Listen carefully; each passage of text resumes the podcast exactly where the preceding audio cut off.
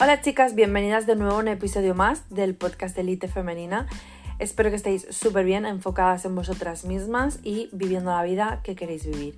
Hoy traigo un nuevo episodio relacionado con las energías porque ya hice un episodio hace unos cuantos meses sobre por qué las energías existen y te cuento por qué, se llama así el episodio. Hoy voy a hablar de energías también, eh, parte 2, digamos, es, eh, me refiero, cuando hablo de energías me refiero a intuición, que intuyes, eh, qué energía tienes con respecto a una persona o a una situación en un momento dado de tu vida. Voy a hablar de esto dentro del episodio. Dicen que tropezar con la misma piedra es de personas humanas y que cogerle cariño a la piedra es de tontos. ¿A qué me quiero referir con este refrán? Pues me quiero referir sencillamente a que deberíamos de aprender de las experiencias que vivimos y de lo que nos pasa en la vida. Porque siempre tropezamos con la misma piedra y hasta le cogemos cariño y no avanzamos en nuestro crecimiento personal y en nuestros objetivos. Os puedo poner ejemplos a punta pala de por qué siempre sois la misma persona y por qué sois eh, la misma mmm, la misma persona con actitudes mediocres que nunca cumple con su palabra, que siempre se decepciona consigo misma y que no va a llegar a ser nunca jamás su mejor versión. Porque todas tenemos una piedra en la que en algún momento de nuestra vida le hemos cogido más o menos cariño. Y sabemos perfectamente qué nombre tiene esa piedra. Una es la piedra de la disciplina, otra es la piedra de la energía, otras es la piedra del me hago menos para encajar, en fin, cada una tiene su piedra.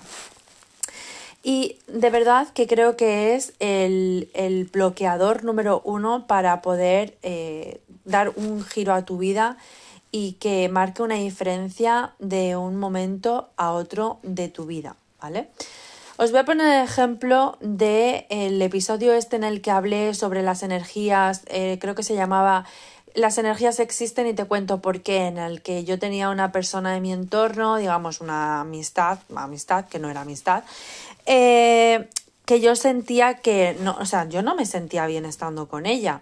Yo sentía que me estaba absorbiendo. Ahora lo pienso después de los meses y llego a la conclusión de que ella mm, estaba podrida por dentro, estaba mal, o sea, ennegrecida y que yo era su alter ego y no es lo mismo tener un alter ego, eh, como digo, en la de la tele o famosa que no puedes hacer nada, bueno, y aunque puedas, aunque la tengas a tu lado, eh, si no estás podrida es otra cosa, pero bueno, en este caso ella estaba podrida por dentro y lo digo con todas las de la ley, o sea, ojalá y algún día eh, sane, pero esa, esa chica no estaba bien, estaba podrida por dentro.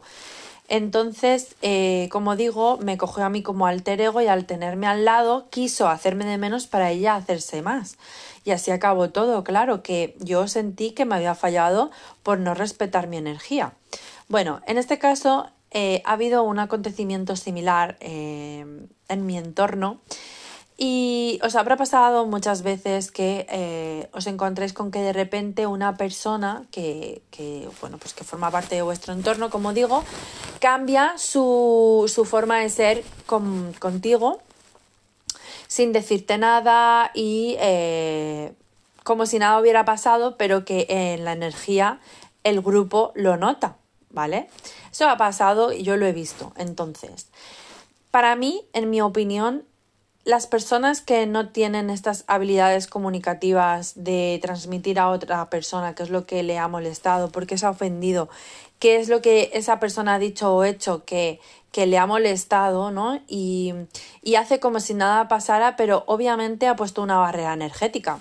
Lo que estas personas están haciendo es decirte que ellas son superiores a ti, que eres tú la que deberías de acercarte.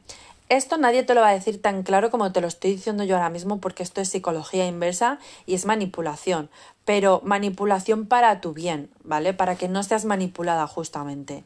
Porque lo que estas personas consciente o inconscientemente están haciendo es tratar de, de ellas están en la posición de reina o rey y están en el mood de eh, a mí que vengan porque yo no voy a decir nada ni voy a hacer nada para que la cosa cambie. A mí me ha molestado algo, eh, esa persona, la otra persona no sabe el qué es, pero yo espero a que o esto se solucione con el paso del tiempo, mientras que el resto está incómodo porque la energía existe, volvemos a lo mismo, o, eh, espera que esa persona venga y me pregunte, porque yo no, yo no voy a decir nada porque no.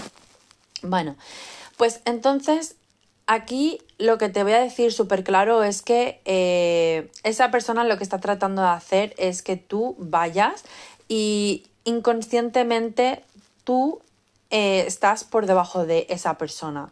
Porque inconscientemente, como digo, para esa persona el hecho de que, de que ella no vaya, además lo vemos nosotras en las citas, ¿cómo somos nosotras? Nosotras esperamos, esperamos entre comillas, a que la otra persona venga, a que el hombre venga. ¿Por qué? Porque sabemos que la miel la tenemos nosotras. No, no, no tenemos por qué ir en busca de nada. La miel la tenemos nosotras. ¿Y qué es la miel? El poder. ¿Me seguís? Entonces, cuando esto sucede en, una, en un grupo de, de amistad, por ejemplo, o en una familia, la persona que espera que venga la otra persona es la que siente que tiene el poder y por lo tanto se valora mucho más a ella, que es así como debe ser, pero quiero decir que no te valora por igual, sino que ella se tiene como por encima de ti. Hay personas que esto no se dan cuenta y eh, tienden a ir detrás de la otra persona y decir, oye, noto algo raro, ¿qué pasa? ¿No? O sea, mm, he hecho algo mal o que, o sea, hay algo que es diferente, ¿qué pasa? ¿No? automáticamente la otra persona dice, I got it, o sea, lo tengo, eh, tengo yo el poder, porque he conseguido que la otra persona se dé cuenta energéticamente de que me pasa algo y ha sido la que ha venido. ¿Quién tiene el poder? Lo tengo yo, porque he conseguido sin decir palabra que otra persona venga a mí. ¿Entendéis? Entonces, eh, esto de la energía, como ya os digo, existe y lo que hay que hacer es cuando una persona mm, te hace esto es distanciarte físicamente. Es decir, la indiferencia se paga con distancia física. ¿De acuerdo? Lo que no puede ser es que tú, como digo, vayas a preguntar. No. Si tú ves que una persona un día está rara, ok, puede ser que esa persona haya tenido un día diferente o malo o, bueno, esté energéticamente diferente porque todos tenemos una vida y todos tenemos problemas. Y otra cosa es que ya haya una segunda vez, una segunda ocasión en la que la energía es la misma y de hecho el resto de personas se den cuenta o nos demos cuenta eh, creo que ahí hay que tomar una decisión y es no volver a tropezarse, no cogerle cariño a la piedra. Es a lo que me estaba refiriendo con el refrán que, con el que he comenzado el episodio, ¿de acuerdo?